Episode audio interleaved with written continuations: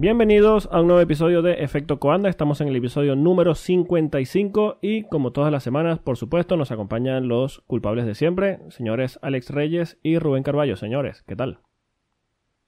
¿Qué episodio más hay? Muy buenas. Parece que llevamos 55 semanas de confinamiento, pero no. Eh, llevamos menos, pero ya parece que se acerca el momento. Qué bueno. Hello, buenos días, buenas tardes, buenas noches a todos los que nos acompañan en este episodio, en esta pandemia, en este podcast. En el episodio 55, el episodio Chile, el de Carlos Sainz. Eh, venimos con noticias picantes. ¿Venimos con noticias picantes? Esa es la pregunta. Si quieren saber, quédense y lo sabrán. Seguramente. sí. Lo, importante es que estamos mucho más cerca de, empezar eh, eh, la temporada, una temporada recortada, varias visitas a un mismo circuito, pero bueno, eh, como dijeran esos grandes poetas latinoamericanos contemporáneos, los amigos invisibles, esto es lo que hay. Sí, lo bueno es que ya nos estamos acercando al final de todos estos eventos virtuales, que ya lo vamos a hablar, y al inicio de la temporada normal. Aprovechando que estamos en el episodio número 55, como decía eh, Rubén, el, número de Carlos Sainz, tenemos a Carlos Sainz aquí invitado. Carlos, saluda. Ah, se asustaron, no, todavía no. ¿Algún día? yo iba a decir, hola Carlos, oh. bueno, la gente no se debería sorprender tampoco porque con lo que nos metemos con Iñaki Rueda, lo, único lo último que van a hacer es mandarnos a alguien aquí. ¿eh? Sí, sí, ahora que llega Ferrari, olvídate. Menos. Sí. bueno. Nos deben tener fichaditos por allí. Sí, sí, sí, sí. Vayamos a pedir credenciales para ir para algún lanzamiento en Maranelo y van a decir que ustedes son efectos que no, para allá afuera. No, nos van a invitar y nos van a intoxicar. Nos, van a hacer un esvinal. sí, sí, sí, seguramente. Bueno, ya para entrar en materia, eh, durante la semana se hizo oficial la suspensión del Gran Premio de Singapur, el Gran Premio de Japón y el de Azerbaiyán. Eh, oh. F en el chat, por favor. F, clarísimo. Eh, bueno, realmente una gran pérdida haber perdido el Gran Premio de Japón. Sí, totalmente. Pero por lo demás, F. Sí, yo creo que... Bueno, pues, fíjate, bueno, sí, pero no. A mí es que me han quitado un madrugón, yo lo agradezco, sinceramente, no, me voy, no voy a ser un hipócrita, me da pena su truca, pero mira, no voy a madrugar. A mí la que me molesta es O sea, esa me duele en el alma.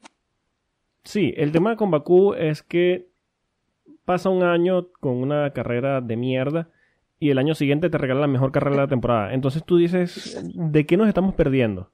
¿Nos estamos perdiendo del carrerón o nos estamos perdiendo de la carrera de mierda? Tal y como ha salido el año, yo creo que podíamos esperar cualquier cosa. Sí, Sí, ya honestamente ya no sé qué esperar. El, problema, el problema de, de Bakú es el, es el title sponsor, es el, la lotería de Azerbaiyán. Entonces, en unas, un fin de semana te regala la carrera de la temporada y el otro es así como, eh, más de lo mismo. Sí. Bueno, toda la solución estaba clara, había que hacerlo. Yo creo que. dos carreras y tienes la mala y la buena. Sí, sí. Yo creo que eh, cada carrera tiene su atractivo, por supuesto. El Gran Premio de Japón es mítico. Eh, ha visto muchísimos campeonatos decidirse eh, en, en, su asfalto. Sí, nos salva del madrugonazo, pero... sí. Yo creo que se, ah, lo vamos a extrañar. Si son, ¿Cómo es? Si son niñas, ustedes lo ven a las 6 de la mañana. A mí que me toca verlo a las 11 de la noche. Coño, no. Perdón, a la 1 pues de la mañana. Te, pues yo te lo cambiaba encantado, ¿eh? sí, sí, en realidad sí. Pero igual eh, nos estamos quejando por quejarnos. Sí. Ustedes también. Sí, sí, nos estamos quejando por quejarnos. Eh, en cuanto al Gran Premio de Singapur, es un gran premio durísimo. Eh, ha tenido carreras muy, muy, muy buenas. Como también ha tenido su cuota de carreras aburridas. Pero en general es un circuito que me gusta bastante. Y Azerbaiyán, bueno, ya lo estamos hablando. no se sabe qué esperar de ellos. Eh, en cuanto a Bakú y Singapur específicamente, influye mucho que en el caso de los grandes premios urbanos, eh, los organizadores necesitan cerca de tres meses para que todo se lleve a cabo como debe ser. Eh, es la misma razón por la que Mónaco se suspendió tan pronto cuando empezó la pandemia, porque las condiciones tienen que ser las ideales para organizar un gran premio de este tipo, porque tienen que modificar tráfico y muchísimos elementos dentro de una ciudad.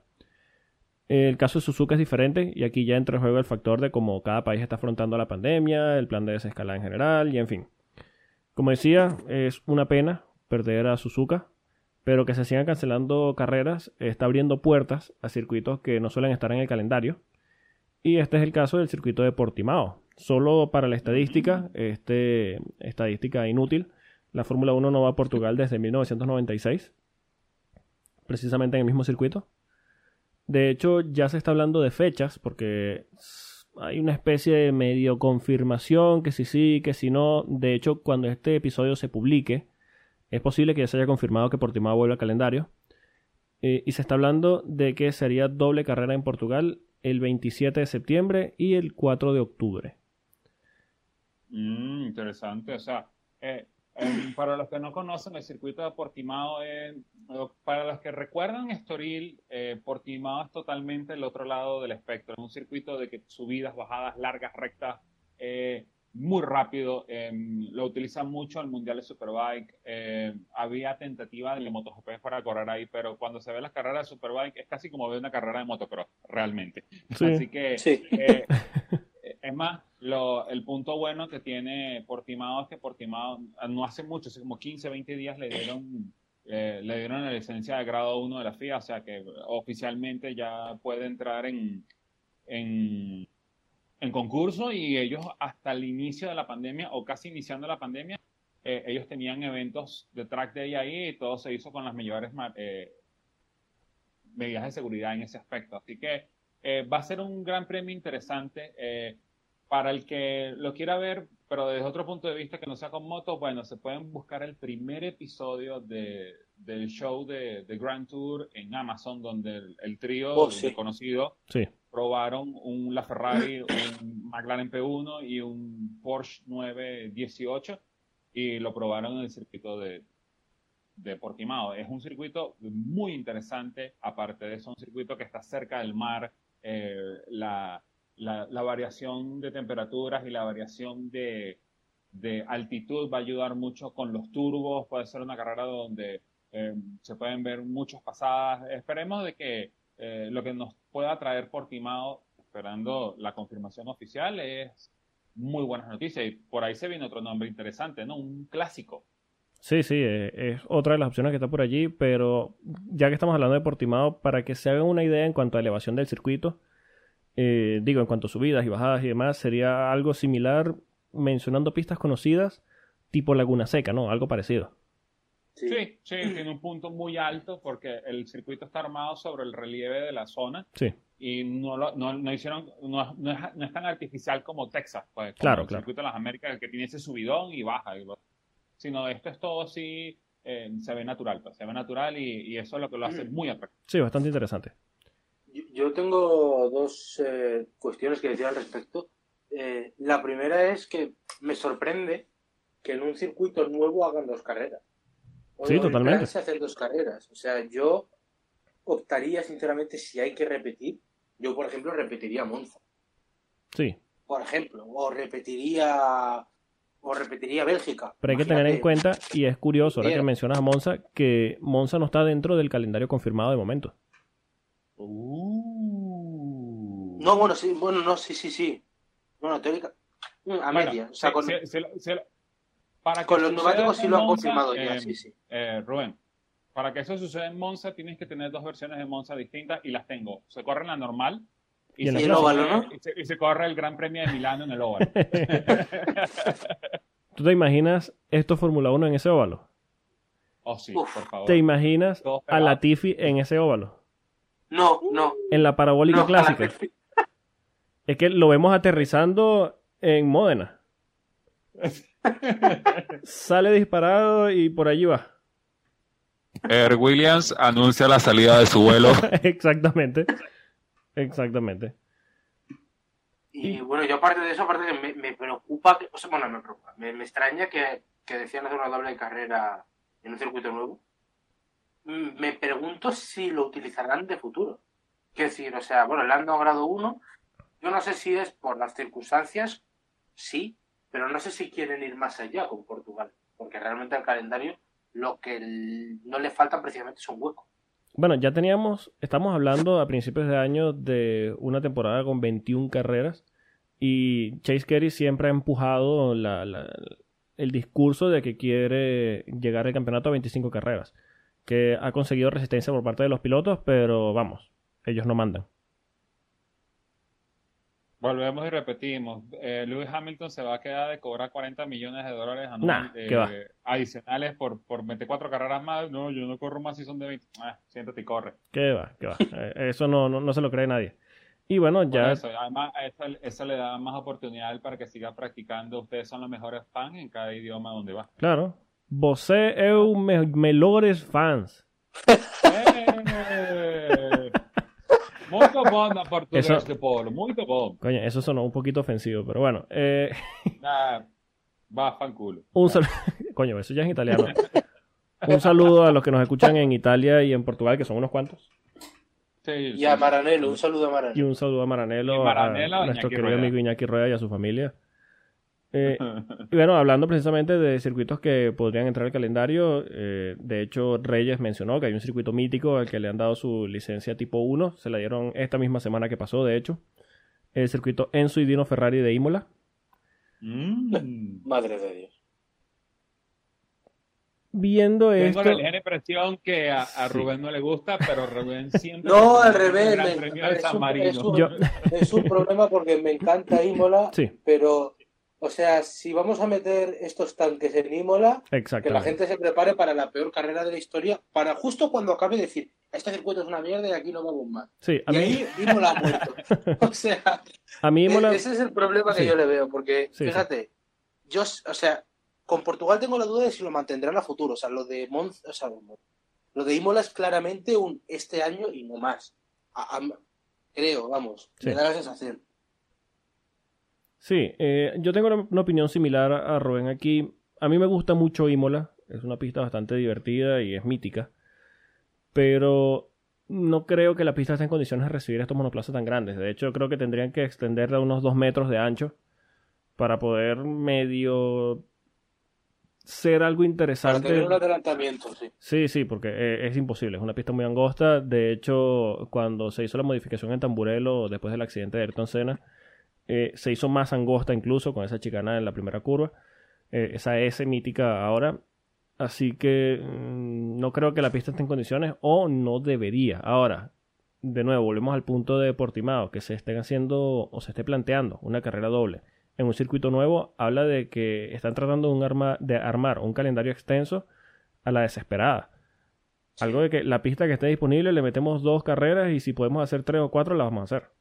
Sí, básicamente. Y, y yo al respecto de Imola, solo decirle a la gente que, que le parezca una buena idea que se mire las últimas carreras y si exceptúa 2005 con aquella carrera Sí. de, bueno, la lucha de Schumacher y de Fernando, que sale tan buena porque es en Imola y, no, y Schumacher no podía adelantar. Sí. En otro circuito esa lucha dura una vuelta. Sí, Eh, que miren 2004, por ejemplo, porque 2004 fue una cosa horrorosa, horrible. Es que de hecho, una de las razones por las que Schumacher no pudo adelantar a Alonso allí es por las mismas características de la pista. No tiene Claro, muchos puntos de de adelantamiento que- y es difícil. Estamos hablando de que, de que era el Fórmula 1 que todos conocemos y amamos, el B10 que tenía, que era proporcionalmente correcto. Estamos hablando de que estos son camiones Iveco. Sí, O sea, estamos hablando meter dos Claro. camiones. de los monoplazas de 2005 que son la mitad del tamaño de los de ahora. Es, es- es más, el, yo me imagino a Leclerc y a Hamilton peleando de tosa piratela y van a explotar todo. Sí, sí, total, total.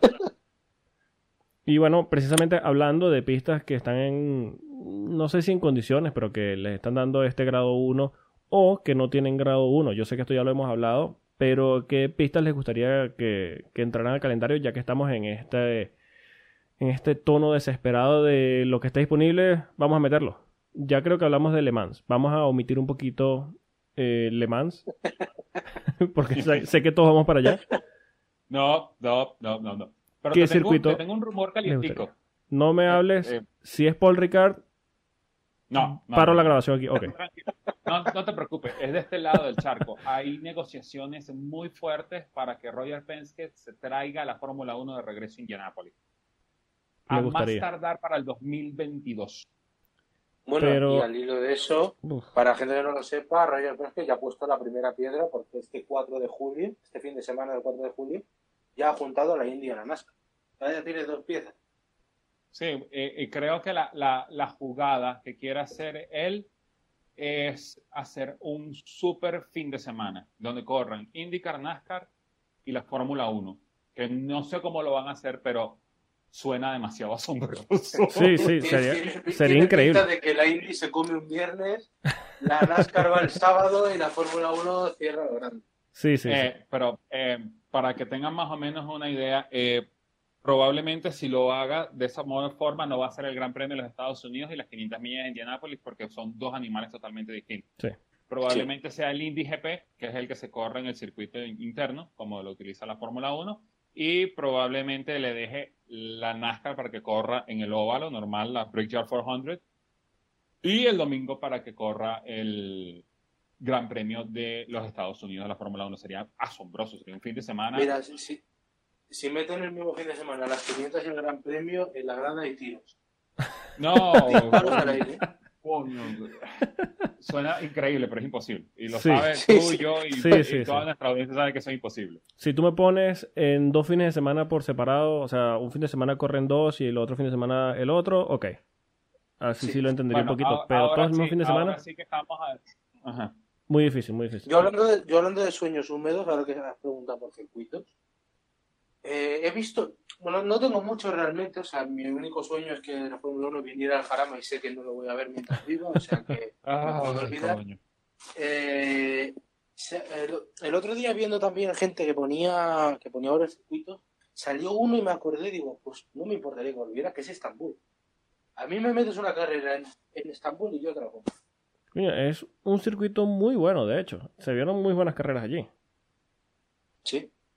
Sí, a- habría que ver en qué estado está el circuito de Estambul, porque realmente eh, Ese es después Sí, fue la claro. Fórmula 1, ese circuito como el de el vudú, el de, de India. pues. Sí, el de India o el cual- mismo desastre de Corea del Sur.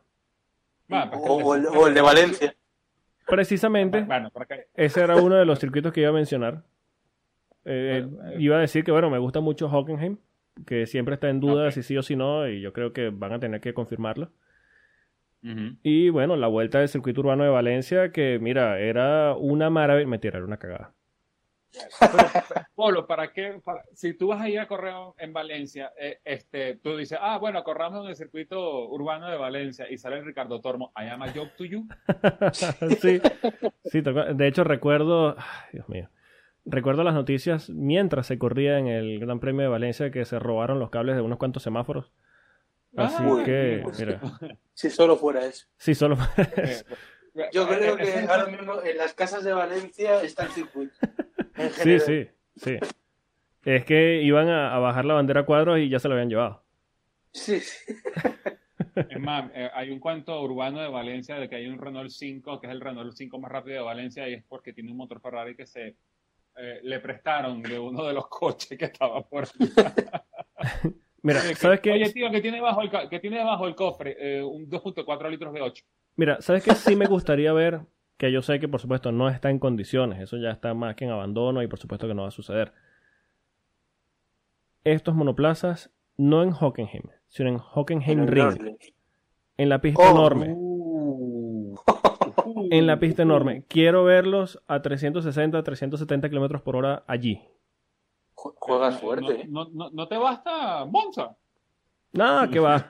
De hecho, Monza y México son los que tienen la- las velocidades puntas, pero yo creo que Hockenheim, si abre el circuito grande, eh, se mete allí. No, no, por supuesto. Este, a, a todo el mundo, to- los vieras así en, en el, bueno, no porque no pueden estar en las gradas, pero los vieras así todo en el televisor. 400, 400, 400, Sí. 400 kilómetros por hora. No. Oh. Speed Trap, 400. Ahí se ve quién, quién se asusta y suelta. Exacto, como que, así con la primera chicana que, no, no, No, no, no, en no, vez de déjalo así. En vez de frenar en la raya a los 50, que es donde normalmente un Fórmula 1 frena, ¿no? Sí, Eh, a 400 le tienen que frenar como dos kilómetros atrás. sí, sí. Y bueno, por oh, supuesto frena, que- frena, frena. Sa- ¿Sabéis que dos circuitos más? Ahora que has dicho, uno tiene que ver con la velocidad. Yo, a mí me gustaría ver en la Fórmula 1 en la recta de Mugello.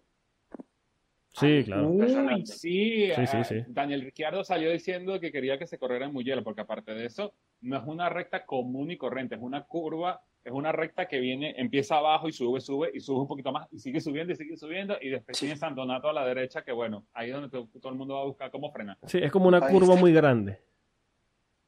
Sí, porque, porque además justo cuando haces el bote hacia San Donato es ciega ya. Sí, sí. O sea, lo que viene Exacto. detrás de la ondulación ya no lo ves. Te puedes encontrar Eh, con bueno. lo que sea.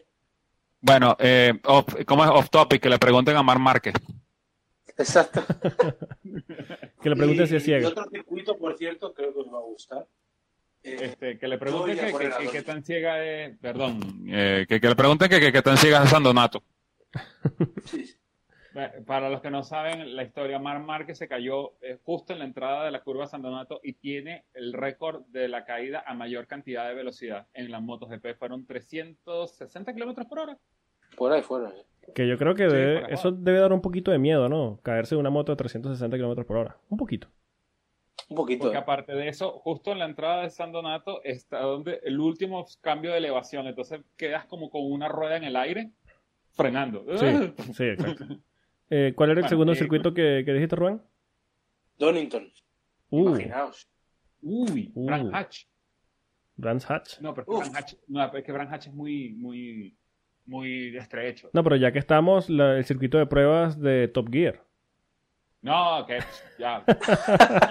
Te lo- te lo Bueno, o, o el de The Grand Tour, que es mejor todavía. con- sí, sí. Mira, ya que ustedes Yo están pidiendo. Este, ya que ustedes están pidiendo circuitos que sean lo suficientemente anchos para que entren los camiones Iveco, que sean de alta velocidad y que sean las carreras totalmente eh, electrizantes, te tengo dos circuitos, Daytona y Talladega. Me gusta. Me gusta. Pero, Claro, ya, Pues ya. hace- el- el ¿Sabes en cuál me has hecho pensar? Vamos a sincerarlo y vamos a meterlo en óvalo. Uh, eso, eso. Es que claro, pero imagínatelos en Bristol, que es un estadio de media milla. No cabe, no cabe. No, no, No no. cabe ni de No verdad. cabe. Si ya, si, ya, el- si ya el NASCAR que es suficientemente ancho, casi que se meten de dos, imagínate esto que son dos camiones Iveco. Sí, sí. Bueno, yo voy a romper la banca. Eh, eh, Mon Panorama. Coño. Wow. Gusta, gusta. Mira, gusta. ¿sabes dónde me gustaría? Pero lo que pasa es que, claro, al caerse Suzuka no va a suceder. En Fuji. A ver. Mm, mm. Pero Para mí un circuito favor. infravalorado, por cierto. Sí, totalmente. Sí, señor. A mí me encanta Fuji. A mí también. Y bueno, vamos. Pero para mí, Fuji, Fuji, Sí. pero con agua. Con ese palo de agua Claro, como claro, por cuando- supuesto. Bueno, eh, acuerdo bueno, pero, pero es en el- Japón, o sea, eso van a Sí, bueno. Sí, exacto. Si no, sacan los aspersores de Palpatine y bueno. Sobre Claro. mojado se corre. bueno, ahí tenemos para armar un calendario de 40 carreras. Muerto la risa. Sí, sí, fácil. Y yo sé que todos queremos decir Notch Life, pero con estos tanques tan No, pegados al no, suelo, No, eh, no, no. no. aguan- no aguantan media vuelta. no. Y encima tenemos a. Ya de por sí el circuito es lo suficientemente difícil. Encima tenemos a Sebastián Vettel dando vueltas random por allí, trompo, imagínate. Nada. Qué pena, es que eso, eso con la retirada es lo único que no veríamos. eh. Ojalá lo inviten a un Porque evento además allí. estoy seguro de que en medio del carrusel le alguien, bueno, alguien, eh, 300 personas le pintarían Esvinala. No, y más allá, ¿cómo sería Grosjean No, en Notch no. Life en un No Fórmula al 1? monstruo, no eso. Polo, íbamos bien, íbamos bien en la conversación, pero ¿por qué tienes que bajarle el nivel? Precisamente de bajar el nivel, el segundo tema es que con la próxima llegada del inicio de temporada se van a terminar estas cosas que se hacen llamar eventos virtuales. Por fin. Por fin, Eh, Creo que va- por que- fin. Hay que aplaudir. Sí, claro. Eh, tanto así que ya tenemos campeón en estos eventos llamados Not the, eh, el nombre del circuito GP, Not de Bahrain GP, Not de Canadá GP, en fin. Y del Virtual GP también. Y del Virtual GP también. Eh, tenemos campeón y no es otro que George Russell. El único piloto en 2019 que no sumó puntos. Yo, yo creo que eso, eh, o sea, esa frase resume a la perfección los tres últimos meses. O sea, desde que a alguien se le ocurrió hacer una sopa de murciélago hasta hoy, esa frase resume la situación. Sí, este, por cierto, un, un, felici- un abrazo de felicitación a Claire William por la victoria general en el Virtual GP y en las 24 horas de Le Mans virtuales junto al equipo Rebellion. Eh, ¿Cómo van esas finanzas, Claire? Sí, ganó. Espero, espero- espero que sepamos Sí, ganó 24 ella horas. habrá pedido dinero por ganar, ¿no? O sea, ella estará esperando la sí, sí, sí, seguro. Está revisando la cuenta. ¿Cuándo irán a depositar el dinero? Exacto. Mira, ¿el cheque pasó? ¿Lo espero hoy o para mañana? Ah, no, Kevin, no, hoy es domingo. Tengo que esperar que sea lunes para que saque el Claro, claro. Eh, no solo ganó en las 24 horas alemanas, también tiene ahora un piloto campeón en Josh Russell con, con Williams. Así que yo creo que Williams va bien, ¿no? Sí, hombre, de... Joder. Va de maravilla. sí. Frank Williams me está encantando. Encantadísimo. De hecho, yo estoy seguro que ya mañana vamos a ver la noticia de. Mentira, lo más seguro es que veamos la noticia de que Williams deja de existir, así que bueno. Sí, eh, Pero la escudería, no Frank, no hay que preocuparse. Sí, sí, sí, no, No, cuidado, no, cuidado. no, no, no. Frank tiene que ser eterno. 100, a- 100 100 años más partido Frank, por favor. Pero lo que sí vamos a escuchar mañana en la noticia es que el equipo, después de esto, van a conseguir el mega pat- No, probablemente sea Michael Latifi que diga, bueno, vamos a comprar. ah, dame, dame un precio ahí interesante y me lo llevo. Ay, yo veo pronto Rich Energy Williams, pero ajá. Eh, No, por favor. ¿Tú sabes cuánto nos costó sacar a William Story de la Fórmula 1 para que después- Bueno, bueno, eh, por Está eso, por allí, cierto, ojo. Hay, hay que, hay que decirlo. está dando vueltas. Que no está muerto. No, William Story está vivo y ha, y ha conseguido capturar a Álvaro Bautista, que es de Superbike. sí, sí. Le, le da- sí, sí, le, le va a, patro- a patrocinar para lo que de temporada o para más, teóricamente. Dios, eso es peor que el coronavirus, no puede ser. Sí, porque para este no hay pruebas para saber si estás infectado. Esto tú lo ves y tú dices, no, sí, ya este descansa en paz. De hecho, ¿Cómo es? Eso es una infección grado 1 ya, o sea, de- así como que te veo mal, ya estás infectado. bueno, fíjate que a Williams le hicieron un montaje en Reddit con el logotipo de Rich Energy y el equipo se puso en venta. A ese punto llega. Aunque sí. Bueno, para, para que más o menos la gente tenga una idea que esté tan mal Stan William, están tratando de hacer un crowdfunding dentro del rey de Fórmula 1 para ver si ellos compran espacios publicitarios. Sí, sí, sí. ho- horrible, horrible, horrible. Eso. Bueno, ya lo hablamos aquí. La historia de Williams últimamente es lo más triste del mundo. Y Sí, hablando sí, de sí. historias tristes, ¿creen que Russell se dibuja una estrella en el casco por el título? Sí, por supuesto. Yo lo Esto Va haría. a ser la única oportunidad, ¿eh? No, pero lo que me va a parecer, lo que me va a parecer cómico es que le van a poner la estrella, pero en el casco, pero para el- la versión 2020 del juego, no para la versión real. Y que, Sí, ¿esa sí. estrella, ah, no, bueno, es que la estrellita de Belén. Escúchame una cosa, si, si se presenta en el primer Gran Premio de la temporada en Austria, el 5 de junio, con una estrella, para mí es mi piloto favorito de siempre. Total, ya se puede totalmente. o- Otros en o cualquier otro sitio, pero sería mi único dios. Yo lo haría, honestamente. Bueno, sí, bueno, de repente. eh, supon- va- vamos a darle una, un voto, ¿cómo es?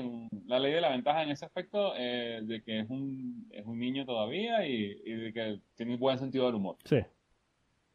A ver, si se hubiese tratado de Carlos Sainz o Lando Norris, yo te puedo decir con seguridad que sí se presenta con su estrella en el casco. Tal vez Leclerc. Oh, sí. Russell lo veo como Uy, un poquito no. más serio. Yo, yo creo que Leclerc ha entrado en el, Sí, sí, en seguro. Seguro, No, seguro. la- la- la- Leclerc lo que se puede poner en el casco es la banana. Coño, caería bastante bien. Es más, lo que pasa es que ya esos cascos especiales, porque como perdimos Mónaco, perdimos Singapur y todo eso, pero si hubiéramos tenido ese gran premio, que el, porque el casco de Mónaco sea eh, las mi- 100 caras de él con, con el traje de banano. Sí.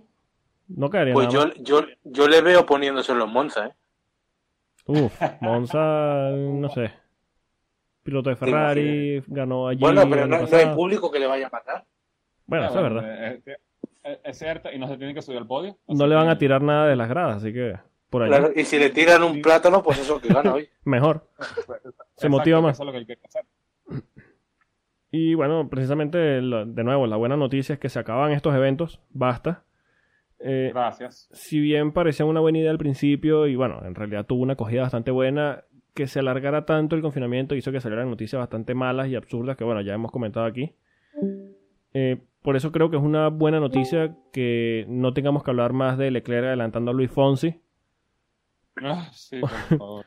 O de si un piloto pierde su volante por usar a otro piloto en su lugar, porque honestamente, honestamente de corazón, uno que me gustaría decir que vivimos de esto, pero que estamos muy metidos en este terreno, honestamente no nos importa Y los equipos están siendo bastante drásticos en cuanto a las consecuencias en este mundo virtual. Así que lo mejor es que esto se acabe, que se acaben este tipo de noticias. No quiero volver a hablar de Luis Fonsi cuando hablemos de la Fórmula 1. Y que, no haya relación entre Luis Fonsi y la Fórmula 1. O sea, que, que nunca debió existir realmente. Afortunadamente, este monstruo va a morir ya. Sí, afortunadamente. Y hablando de monstruos también, eh, siguiendo un poquito el tema de, de Williams, se supo que Michael Latifi va a invertir en Williams, ¿no? O se rumorea que va a invertir en Williams. De hecho, se habla ya de cifras, ¿no, Rubén? Sí, eh, esta semana pasada eh, la Gaceta de los Sports sacó la noticia de que, bueno, después de lo que comentamos aquí de los problemas de Williams, esa venta del equipo histórica, eh, pues Nicolás Latifi sería el hombre que iría al rescate de la histórica escudería. parece, por las cifras que dice la Gaceta de los Sports, que invertiría en el equipo 135 millones de euros, que en dólares serían 151, y esto hay que sumarlo a lo que ya ha metido este año en el equipo, que son 22 millones de euros, que en total serían 175,7 millones de euros. Pero eso sería, supongo que comprando o convirtiéndose en socio mayorista, ¿no?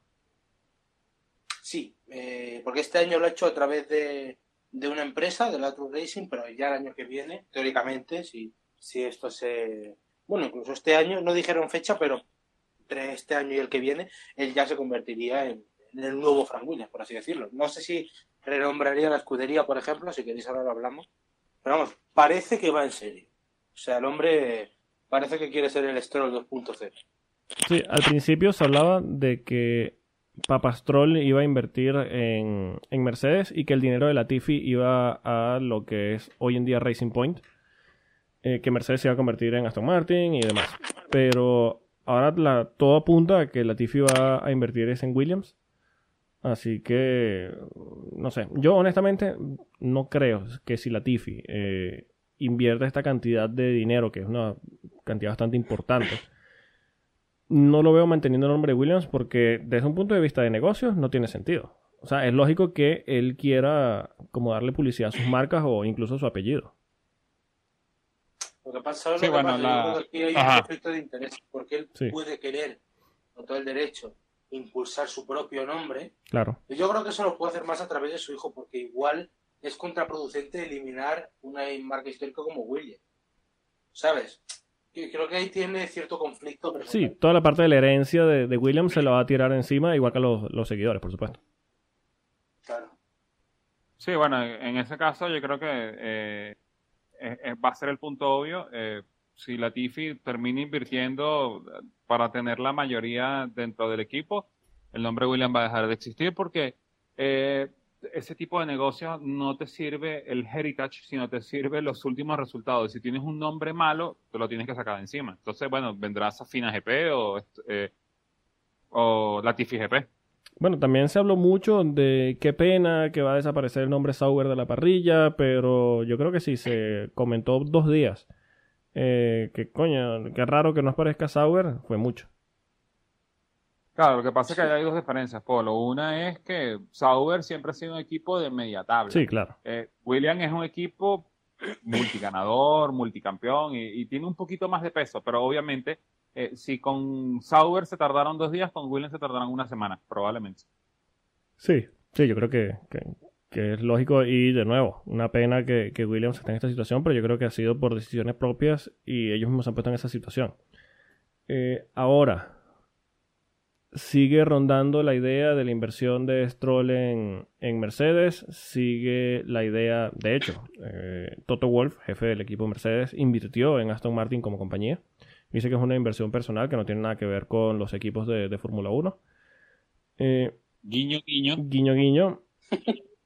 Eh, Lawrence Stroll y Toto Wolf son muy buenos amigos. de hecho, se ve en esta inversión que comparten en Aston Martin. Y bueno, sigue existiendo el rumor de que Papastrol va a comprar parte de Mercedes y va a convertir Mercedes en Aston Martin.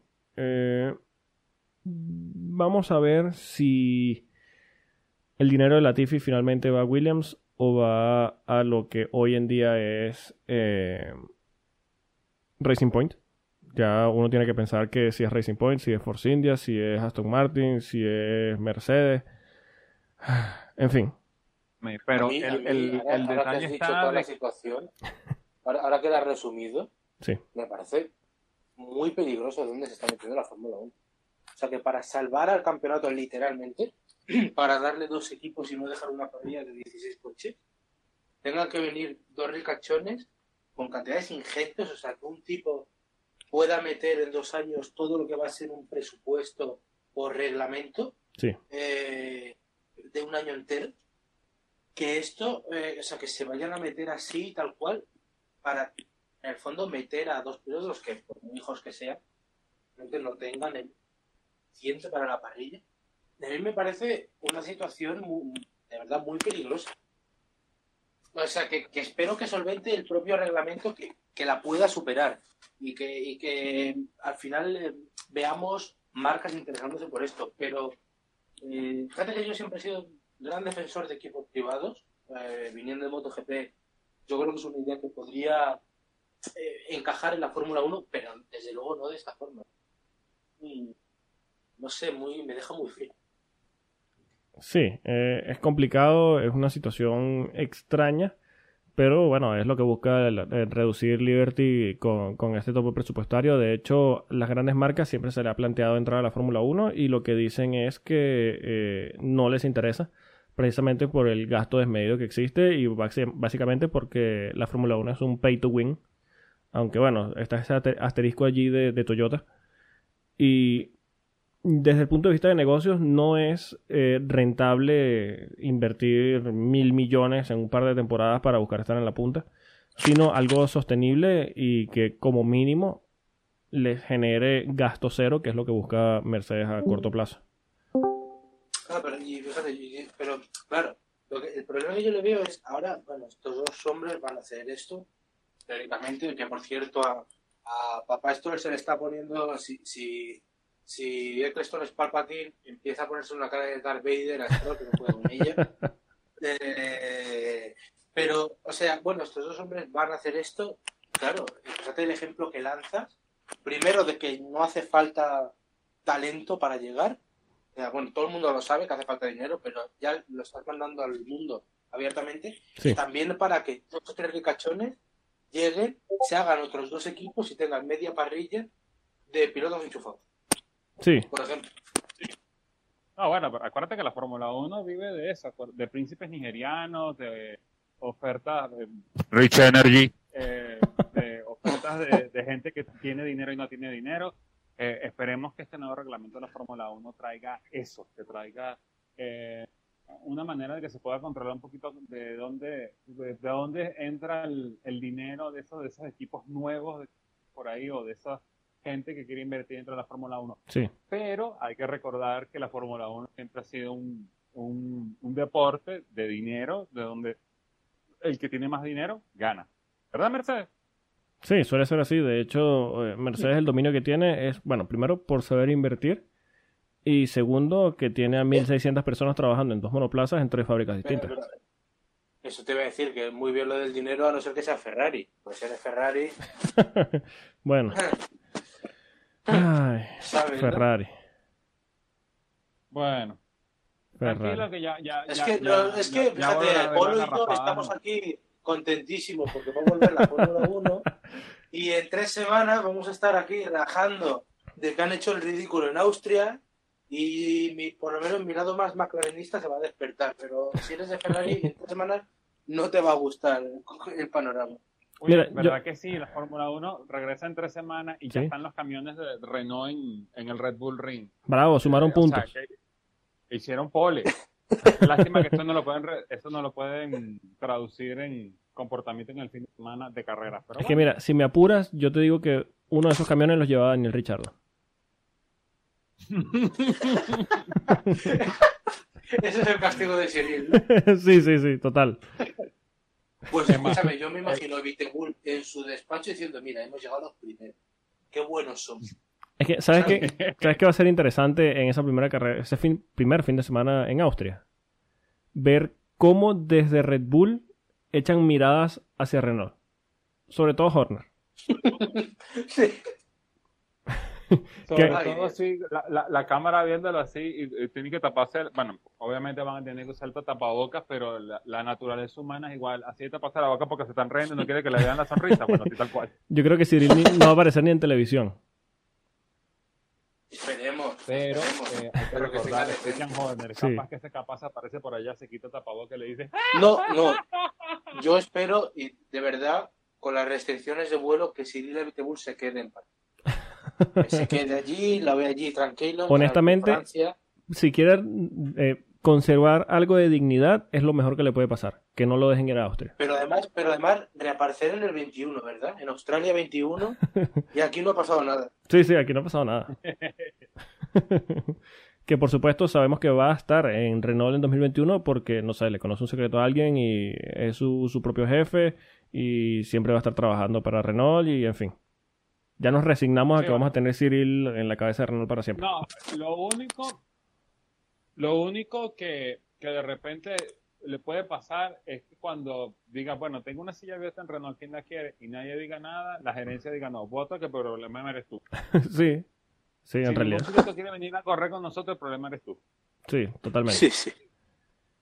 Y bueno, ya para dejar de hablar de Cyril y hablar de otros virus, eh, precisamente en el último tema de, de, de este episodio, es que con el inicio de la temporada llegan las noticias sobre los protocolos que seguirá la Fórmula 1 durante los fines de semana de Gran Premio. Las medidas que más llaman la atención es que no habrá celebración en los podios, se acabaron los podios, no Oh. se hará entrega de trofeos, los pilotos que finalicen en las primeras tres posiciones deberán tener, detener sus monoplazas en la parrilla de salida y se harán entrevistas a los pilotos frente a sus boxes, guardando las distancias de seguridad y sin más miembros del equipo. También se confirmó que no habrá Drivers Parade antes de las carreras. Así que bueno, quería saber qué les parecen estas medidas que toma la Fórmula 1. Ok, vamos a empezar por el principio. No va a haber Drive Parade. Ok, el Drive Parade es para los fans. Si no hay fan, ¿para qué vas a tener un Drive Parade? Sí, exactamente. Eso nadie lo extraña. Y, y a muchos fans cada vez les importa menos. No le importan ni a los pilotos. Sí. Exacto. Bueno, Lewis Hamilton, que todos siempre son los mejores fans en cualquier circuito que vayan. No, pero que va en los driver parades, es el primero que pone su musiquita, se va a una esquina, no habla con nadie, no saluda al público. Si lo van a entrevistar, mira para otro lado, así que olvídate que Ah, lo bueno, de Best. Fans es cuando está subido al podio. Sí. A mí, a mí Sí, por bueno. cierto, todas las, las medidas de seguridad me parecen muy buenas. Yo lo único que estoy esperando ver, y no me escondo, es qué publicidad poner en las mascarillas. O sea, es mi, mi- mi único punto de atención. Bueno, Ferrari creo que sabemos Mission. Winnow, ¿no? Si les dejan, les dejarán ahora. Eh, yo creo que sí, pero no sé, no lo Sí, sé. Ya, ya no sé con qué nos vamos a encontrar. Lo único que, bueno, ahora como eh, no hay público, probablemente la transmisión de televisión se pueda centrar en lo que realmente está pasando en pista y no sea un corte innecesario porque alguien decidió celebrar o llorar. Sí, Eh, eh, y probablemente eso incrementa en un 300% la, la cantidad de eh, veces de que eh, Carlos Sainz no salga en televisión. exacto. Hay que ver qué se inventa para que Carlos no, no aparezca en televisión ahora. Porque antes decían, no, es que tomamos al público, no, lo que pasa es que si había caído alguien por las escaleras en la grada 5, pero ya, ya eso no existe. Hay que ver qué se inventan ahora. Sí, bueno, a- a- em, aprovecho esta plataforma para llegar a los oídos de Chase Carey, que sé que es uno de los... Sí, que, Que nos está está escuchando. escuchando. Sí, sí. Este, Chase usa la, la solución de NASCAR, no deje que practique y que clasifiquen utilizando el bingo. bueno, de hecho, al principio se criticó y al final a todo el mundo le gustaba. Es que no- Hasta que salió dos veces el mismo y empezaron a quejarse. Exacto. No, no, no, pero es que la- en la, en la NASCAR están, eh, en la NASCAR están encantadísimos con no tienen que practicar. Sí, sí. ¿Cómo van a correr? Como, como vengan así, porque claro, eh, cualquiera puede ganar entonces. Si dejas que, que, que practiquen, bueno, tú sabes qué va a pasar con Mercedes, ¿no? Ujú, chau. Eh, exacto. Bueno, Es que justamente yo, yo no le echo, yo no le echo, o sea, nada de menos las clasificaciones, en NASCAR, por ejemplo. Pero claro, estás, lo puedes hacer en un, cal- en un campeonato igualado. Imagínate que haces esto en la Fórmula 1. y te Sale Pole Grosjean, pues ya está. Se acabó la carrera. Bueno, ya, ya se acabó la carrera porque todo el que trata de adelantarlo va al muro. Hombre, vamos. Creo que queda sobreentendido. Sí. Sí, sí, sí, sí, totalmente. A mí, bueno, honestamente me da igual las medidas porque una vez que se apaguen los semáforos a nadie le va a importar si hubo drivers para ir o no. Eh, sí creo que va a ser un poco raro no tener un podio al final de las carreras, pero bueno, mientras las carreras sean interesantes, creo que de momento podemos vivir sin ellos. Eh, se sabe por qué no hay podios. Así que bueno, eh, se entiende un poquito. Sería el colmo Sí, que uno de estos pilotos que tanto ha sufrido para llegar al podio, lástima que no está Hulkenberg, gane un podio y no se pueda subir. Como pasó con Carlos el año pasado, pero bueno, vamos, vamos a ver qué pasa. Y bueno, Sí, ya. bueno, a ver, Sí, yo es que el único del podio que voy a echar de menos es Carmen de Vicent. O sea, realmente, sí, sí, totalmente. se suba alguien con el podio, le van a dar el trofeo y lo va a poner en casa. O sea, el resultado va a ser. Sí, de hecho, el tema de que no se va a hacer entrega de los trofeos, tengo entendido, faltaría por confirmar, porque no, no, no se ha confirmado de momento, que ni siquiera es que van a estar los, los o sea, que los, los trofeos van directos del circuito a las fábricas, ni siquiera pasan por el equipo. Entonces, eh, Bueno, como, como buen estudiante venezolano, serán, se entregarán los trofeos por secretaría. eh, exactamente, elimínalo, eh, retíralo por secretaría y ya está. Ya está, ya, ya- ya firma ahí, listo. Sí. Bueno, esperemos que la- las carreras sean interesantes, que es lo que al final nos importa. Y si son malos, eh, yo creo que para el momento del supuesto podio ya muchos televisores van a estar apagados. Sí. Y bueno, Es que al final Sí. mucha gente se va se va en cuanto dan las 4 de la tarde. O sea, no hace falta hacer podio. sí, sí, totalmente. Y bueno, ya para cerrar, hablando de fechas ya, que los hemos comentado un poquito aquí por encima, la temporada ya tiene las siguientes fechas oficiales, eh, a falta de confirmar las demás carreras que completarán el calendario. Hay ocho carreras confirmadas. Eh, la primera, el 5 de julio, dentro de apenas tres semanas, en Austria. La segunda carrera va a ser el 12 de julio, también en Austria. La Gran tercera carrera. Estiria. ¿Perdón? El Gran Premio de Estiria. Sí, sí, sí. Eh, de hecho, estaban planteando hacer una carrera en el sentido normal y otra en sentido contrario, pero eh, no tiene lógica porque los runoff no están diseñados para eso, pero en fin. La tercera carrera será el 19 de julio en Hungría. Después la cuarta y quinta carrera es en el Reino Unido, en Silverstone, el 2 y el 9 de agosto. El 16 de agosto se va a correr en España. Maravillosa la temperatura que va a estar allí. De hecho, eh, yo calculo que la pista estará a unos 50-60 grados y Pirelli se le ocurrió la maravillosa idea de llevar los- las gomas más duras. Así sí, que se podrán imaginar que con los... con- y perdona, Reyes. Con el compuesto C1, que es el más duro y es el que van a llevar, tú te lanzas 100 vueltas a Montmeló y empiezas a notar degradación. ¿Seguro? Bueno, eh, Yo creo que a las 130, ¿eh? Eh, va- vamos a empezar por el principio. El, el único que pondrán C1 en España y ya tú verás la tercera vuelta Hamilton. Bono, My Tires. Bono, Bono. Sí, sí, total. Y va a entrar en la última vuelta a cambiarlo. No, y- y- Imagínate, y son C1. imaginaos, imaginaos a Checo Pérez con un segundo.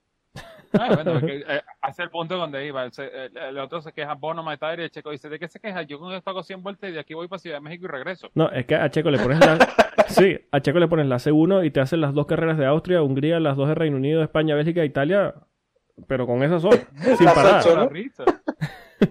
Las Bueno, 8 para y cambian Spa porque no le queda más remedio. Sí, sí. Cambia Spa porque empezó No, a bueno. llover y tiene que poner intermedios porque... Exacto, Claro. ese es el otro detalle. Pero entonces cuando vaya... Y cuando vaya le van a pasar- poner C1 nuevo, dice, pero si lo otro estaba bien, ¿qué haces? Ponme No, los que acabas de el quitar. problema- No, no, no, no, no, no, el problema es esto, las va a cambiar en Spa, le ponen las intermedias, pero cuando vuelva a seco y se da cuenta que no va a haber C1, dice, bueno, ¿y qué hacemos? Claro. No pueden poner C1. Coño. Ponme las mismas que tenía. bueno, después de la, del 16 de agosto en España, la séptima carrera es el 30 de agosto en Bélgica. Menos mal que no nos quedamos sin Spa. Sí.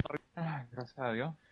Y eh, de momento la última carrera confirmada es el 4 de septiembre, el Gran Premio de Italia en Monza. De momento todas estas carreras van a ser sin público y con las condiciones de seguridad de, sanitarias que ya comentamos antes, sin podio y bla, bla, bla, bla. Así que, bueno, sí. eh, vamos a ver cómo evoluciona eh, todo este tema de la pandemia. Se habla de que tal vez para las últimas carreras de calendario se pueda ver algo de público, que yo honestamente no creo.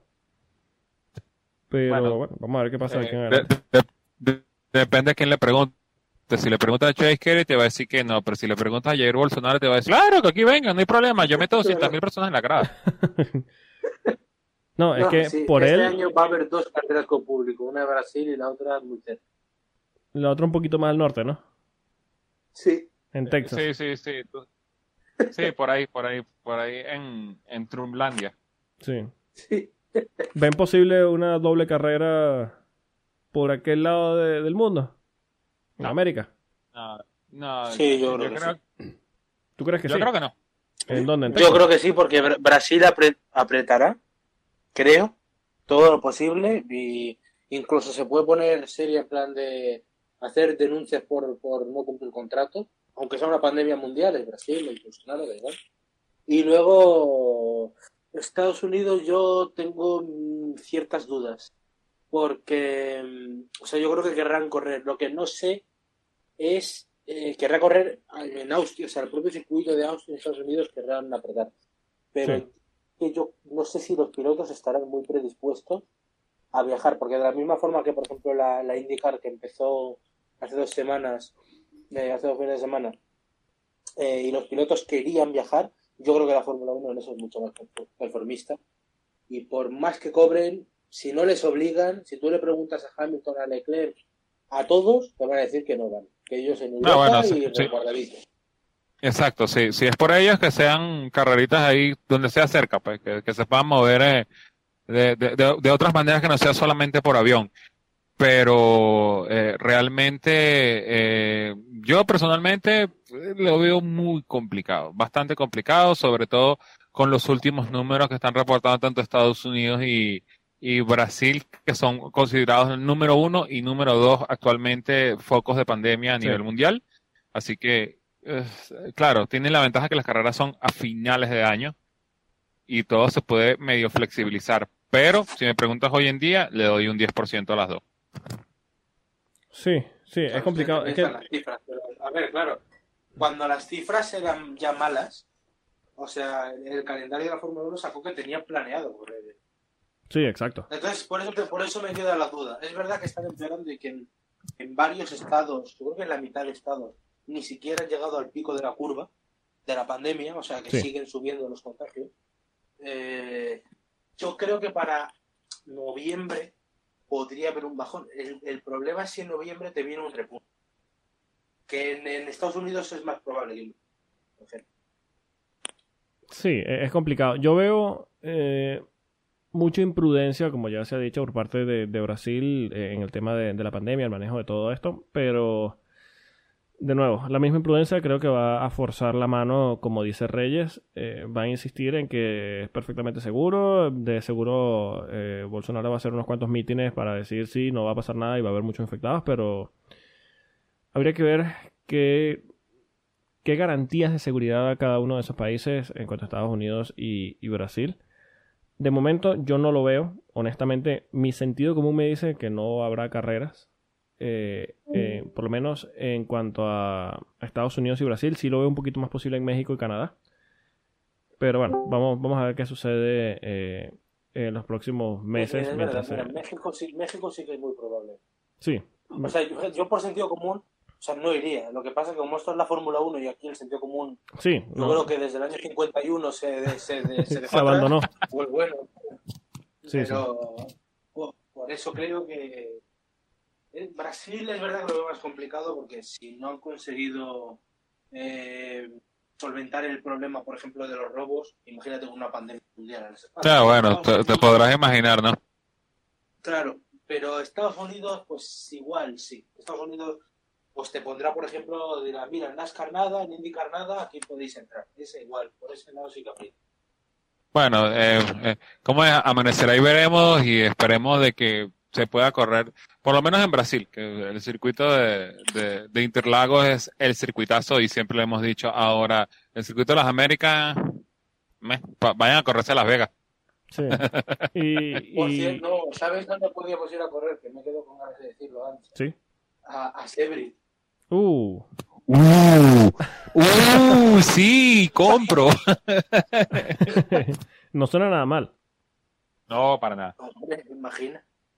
O sea, so- sobre todo el- en el concepto de que Sebring no es asfalto, sino es mitad asfalto, mitad concreto y que no está todo planito, sino que está todo. Entonces la entrada a la, a la, última la última curva, los bichos van rebotando así. Sí, sí. Me gustaría para 2022 que no va a tener tanto downforce. Exacto. Esa vibración sería hermosa. Sobre todo con pilotos como Eh, nuestro oh. querido amigo que seguro nos está escuchando, Román Grosjean. Exacto. Román, felicidades por tu podio en, en el Virtual GP de Le Mans. No te sirve con coño, pero bueno. Pero felicidades de todas formas, porque bueno, algo hay que celebrar, digo yo. Claro. Exacto. Pueden seguir al señor Alex Reyes en Twitter en arroba Ethan Gilles. Al señor Rubén Carballo lo pueden seguir en arroba Rubén Piso DXT. A nosotros nos pueden seguir en arroba Efecto Coanda. Pueden escucharnos y suscribirse al podcast en Spotify, Apple Podcasts, Anchor, Google Podcasts y en todas las plataformas existentes. En todas estamos allí. Un placer regresar después de esta semanita de vacaciones. Y bueno, señores, gracias por acompañarme en otro episodio.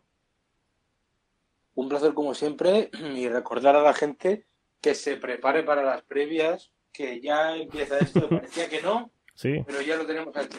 ya nos acercamos cada vez más a jugar a Paul, Vuelta Rápida y Victoria.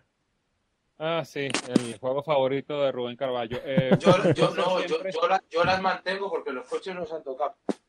Bueno, ya, ya saben. Yo mantengo la de Australia, yo os lo puedo adelantar. ¿eh? Ya, bueno, ya saben, muchachos. eh, Charles Leclerc no va a ser campeón del mundo este año, según Rubén Carballo. Bueno, Pero eso ya lo sabía sin que yo hablara. Eh, no, pero, eh, es Vinala, chicos, ¿qué te puedo decir? Bueno, Eh, tampoco, tampoco estaba dentro de las predicciones que a día de hoy George Russell era campeón del mundo. Ojo, Ojo, ojo. ojo. Bueno. ¿Tú sabes, por, tú sabes por qué sí fue George, Camp- eh, George Russell campeón del mundo? ¿Por qué? Hacerle predicciones de los Virtual GP de nosotros.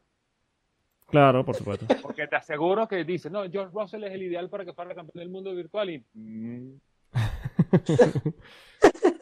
Sí, sí. pasado de todo. Eh, bueno, gracias por la invitación una vez más, siempre eh, trayendo lo último de la Fórmula 1 a sus oídos. Este, estamos cada día más cerca, realmente. Eh, Polo, dijiste un punto interesante, eh, semana de vacaciones que nos tomamos, ¿son pagas o no? Eh, bueno, nos escuchamos la próxima semana. Adiós. Te odio. Chao. Adiós. Chao. Chao.